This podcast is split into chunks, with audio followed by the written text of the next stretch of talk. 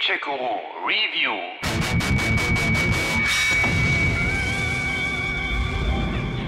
Das wird ein langer Ritt. Nimm alle Vorräte, die du tragen kannst. Ja, es wurde wahrhaftig ein langer Ritt. Fast sieben Jahre lang waren wir mit der PlayStation 4 unterwegs und haben schöne und schlechte Spiele miteinander geteilt. Bevor nun aber Ende des Jahres mit der PS5 die Wachablösung erfolgt, haut Sucker Punch jetzt noch einmal einen letzten großen Exklusivtitel raus, das Samurai-Epos Ghost of Tsushima. Du bist Jin Sakai? Der Neffe des Jito? Sucker Punch hat ja nun schon einige Erfahrung mit Open World Games. Haben die jetzt aber einfach mal Infamous ins alte Japan geschoben oder steckt da vielleicht doch noch einiges mehr dahinter? Ist Ghost of Tsushima der letzte große Exklusiv-Paukenschlag für die PS4 geworden oder nur ein lauer Tusch? Zeigt es mir. Wir schreiben das Jahr 1281. Nachdem die Mongolen im Jahr 1274 unter Kubilai Khan mit einem ersten Versuch, Japan zu erobern, gescheitert waren, am Ende versenkte dann noch ein Sturm ein Drittel ihrer baufälligen Flotte, landeten sie 1281 eben erneut in Japan, genauer auf der Insel Tsushima am südwestlichen Ende Japans, wo sie allerdings im Lauf des Jahres zweimal erneut zurückgeschlagen wurden. Das ist die historisch korrekte Grundlage des Games. Sie sind brutal, unerbittlich, unaufhaltbar. Wir sind 80 Samurai gegen eine Armee. Wir kämpfen, um die Invasion zu verlangsamen.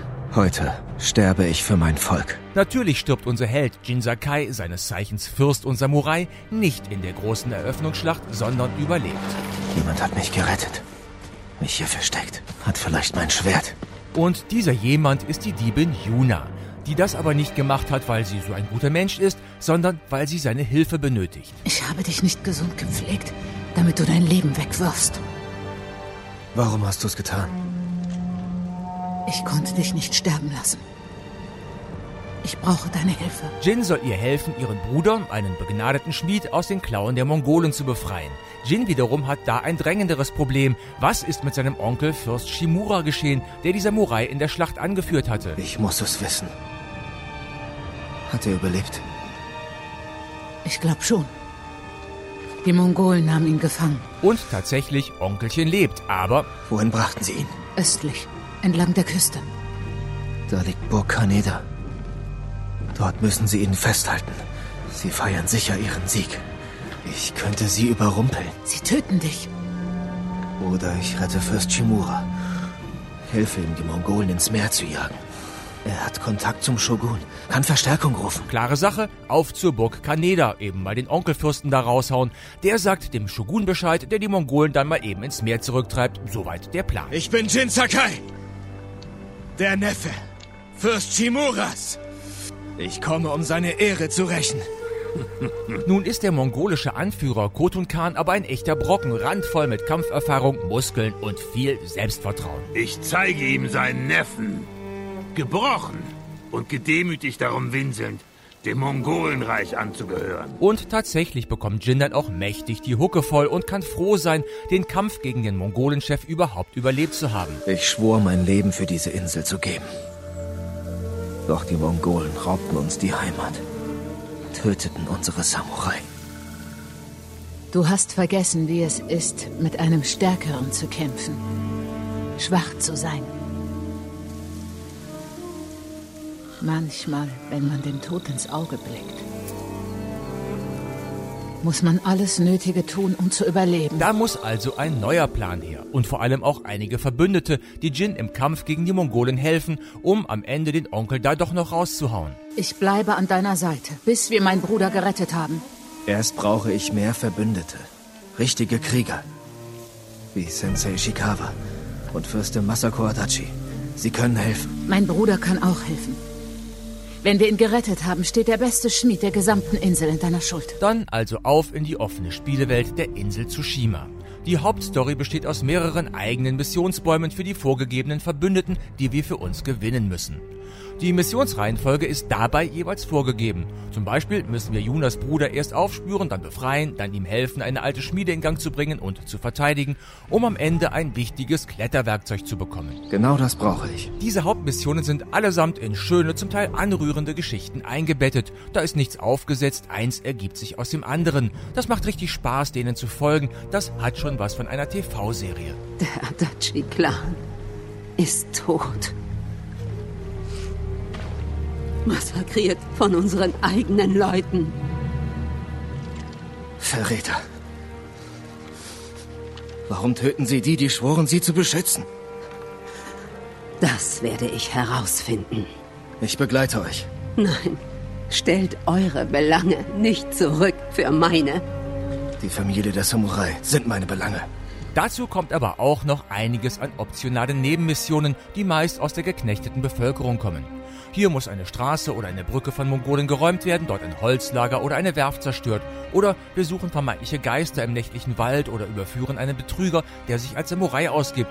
Da steckt einiges an guten Ideen und an Abwechslung drin, auch wenn vieles am Ende dann doch in ein Gefecht mit den Besatzern mündet. Mein Herr, die Mongolen haben die Brücke zum Hiyoshi-Halberd eingenommen. Viele überqueren diese Brücke. Dort sind sie ungeschützt. Ich werde sehen, was ich tun kann. Danke, mein Herr. Was mich zum überaus facettenreichen Kampfsystem bringt. Facettenreich, weil es zum Beispiel schon mehrere Grundstellungen hat, aus denen heraus wir attackieren, kontern oder blocken. Eine davon ist dann gegen Schildträger effektiv, die andere gegen Brecher und so weiter. Immer feste Druff führt meist zu nichts bzw. zu unserem Ableben. Timing, ein gutes Auge und die richtige Stellung und die richtigen Attacken sind gefragt, wenn man Erfolg haben will. Ein Samurai kämpft immer mit Geduld und Disziplin auch wenn sein Feind unehrenhaft kämpft. Ich denke daran, Onkel. Je weiter man im Spiel kommt, desto variantenreicher werden die Kämpfe, desto mehr Möglichkeiten habe ich und desto besser fühlt sich das alles an. Mit der Zeit kommt man richtig in einen Flow aus Attacken und Kontern, der auch noch wirklich gut aussieht. Ich habe ja selber viele Jahre Kendo praktiziert, also den japanischen Schwertkampf mit Bambusschwertern und habe deshalb vermutlich noch mal so viel Spaß daran. Da habt ihr wohl recht. Jede gelungene Aktion im Kampf sorgt dafür, dass sich eine spezielle aus mehreren Punkten bestehende Anzeige auffüllt. Die wiederum braucht ihr, um zum Beispiel Verletzungen zu heilen und die Lebensanzeige weiter zu füllen oder um Spezialangriffe auszuführen. Ein sehr cleveres Belohnungssystem. Es wird euch gefallen. Das Katana ist aber nicht eure einzige Waffe. Ihr könnt auch mit einem Dolch attackieren, Kunai-Wurfmesser schleudern, Rauch- oder Explosivbomben einsetzen oder mit dem Bogen Feuer, Explosiv oder herkömmliche Pfeile verschießen. Vieles davon bekommt ihr erst mit der Zeit. Eine ausbalancierte Klinge kann ich werfen und einen Gegner überrumpeln und erledigen. Trefft ihr auf Feinde wie Mongolen oder Banditen, was relativ häufig passiert, so habt ihr zwei Möglichkeiten. Ihr könnt sie in bester Samurai-Manier ehrenvoll zum Kampf fordern. Wer stellt sich mir zuerst?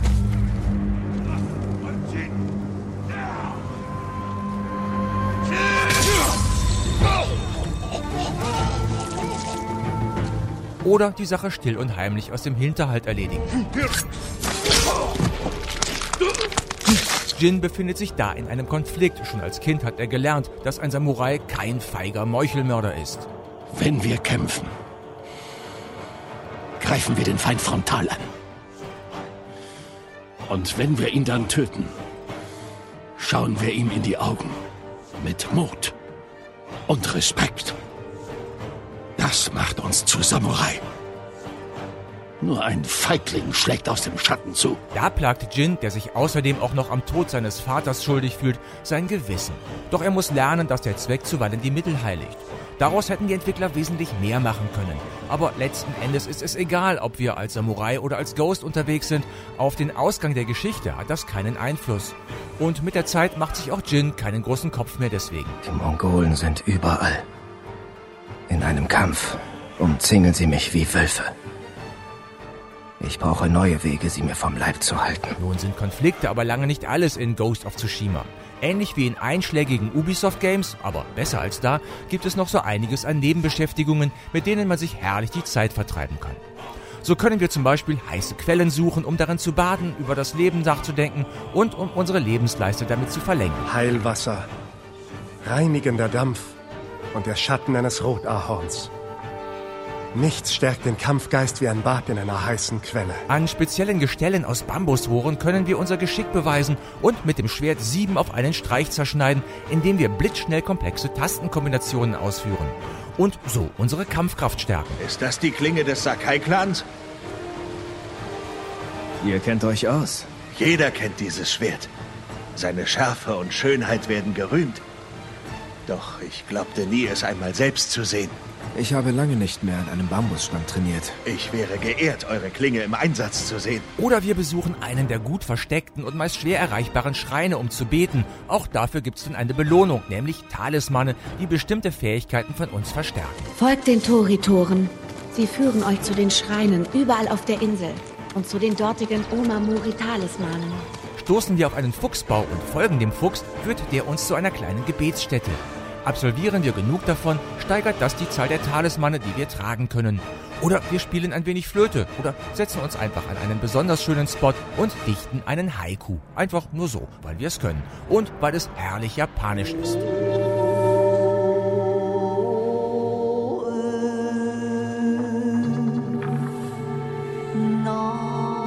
Ein goldener Tempel. Tief im Schatten der Natur. Standhaft stehen wir.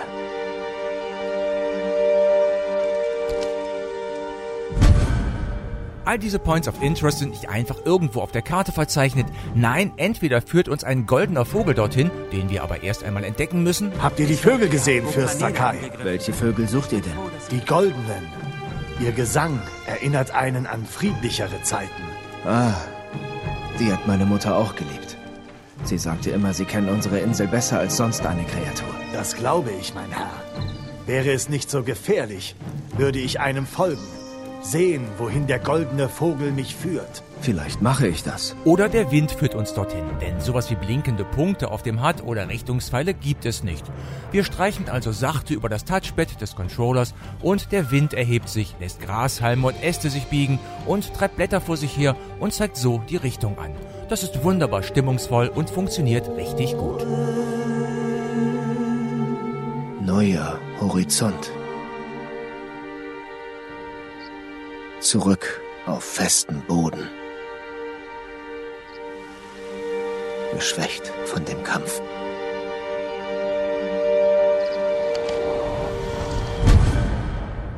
Ein bisschen Rollenspiel ist natürlich auch mit dabei. Für Erfolge gibt es Energiepunkte, mit denen wir wiederum kämpferische Skills verbessern, Behältnisse vergrößern oder neue Waffen und ähnliches freischalten. Mit unterwegs gesammelten Rohstoffen wie Bambus, Eibenholz, Nahrung, Eisen oder Blumen können wir bei einschlägigen Handwerkern und Händlern unsere Waffen skillen oder die Ausrüstung personalisieren. Ich repariere alle Arten von Rüstung.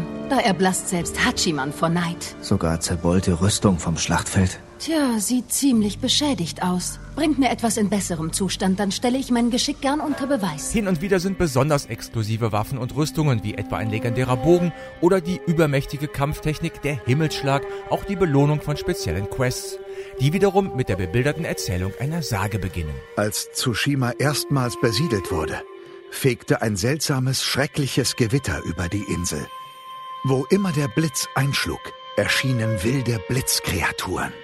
Diese Bestien rasten durch Dörfer, brachten Tod und Zerstörung und waren so schnell, dass niemand sie aufhalten konnte. Ihr könnt aber auch einfach nur die Insel erkunden. Landschaftlich ist das japanische Postkartenidylle pur, so wunderschön, dass man die Bilder, die man massenweise im Fotomodus gemacht hat, allesamt ausdrucken und als Fototapete an die Wand nageln möchte. Sehen wir uns die Gegend mal an. Orte, die wir schon einmal besucht haben, können wir per Schnellreise erneut ansteuern. Ansonsten sind wir zu Fuß oder mit dem Pferd unterwegs. Die Hunde haben die Pferde verjagt. Das sind Samurai-Rösser. Sie kehren zu ihrem Herrn zurück. Höher gelegene Ziele erreicht Jin durch akrobatische Kletterkünste. Das sieht zwar spektakulär aus, ist aber nicht weiter anspruchsvoll zu meistern. Und sollte Jin wirklich mal in den Abgrund stürzen, können wir verlustfrei am Ort des Absturzes sofort wieder weitermachen. Vielleicht erreiche ich ihn. Ich habe als Junge jeden Baum und Fels um mein Dorf herum erklommen. Ein paar Haare in der Suppe gibt es dann aber doch. So irrlichtert die Kamera gerne mal wild durch die Gegend, während ich drei Gegner gleichzeitig am Lack habe, die ich aber nicht sehe, weil die Kamera beschlossen hat, dass das Hausdach gegenüber viel interessanter ist oder so nah an mir dran klebt, dass ich nur meinen Rücken sehe. Was ist daran verkehrt? Auch die Gegner-KI hat durchaus noch Luft nach oben. Während die in den Kämpfen durchaus planmäßig und organisiert agieren, sind sie bei der Suche nach mir nicht sonderlich motiviert und geben schnell wieder auf. So kann ich ein Lager stürmen, drei Gegner erledigen und 50 Meter wieder rausrennen. Prompt bleiben die stehen und haben keinen Bock auf Verfolgung. So kann man locker auch größere Gegnerscharen nach und nach dezimieren. Ich zeige euch, wie man sich verteidigt. Ich weiß, wie man kämpft. Und auch bei der Technik ist nicht alles Gold, was glänzt. Die Landschaften, wie schon erwähnt, wunderschön. Auch die Animationen, die Synchronisation, die Musik, alles top. Die Innenräume von Häusern und Zelten dagegen, die sich alle recht ähnlich sehen, sind detailarm, zuweilen hässlich und sind auch fast immer identisch spartanisch eingerichtet. Und auch bei der Mimik sind die Japaner nicht unbedingt Weltmeister. Egal, der Gesamteindruck ist trotzdem schon ziemlich fantastisch. Wirklich nett. Fazit, das Kampfsystem ist Weltklasse, ebenso die vielen kleinen Geschichten und die Figuren mit Tiefe, sowie die stimmungsvolle, stilechte Alt-Japan-Atmo, die das Spiel gekonnt aufbaut. Sucker Punch ist es gelungen, das Game nicht zu überfrachten, hallo Ubisoft, und den Spieler durch immer neue kleine Geheimnisse, sinnvolle Verbesserungen und Überraschungen bei Laune zu halten.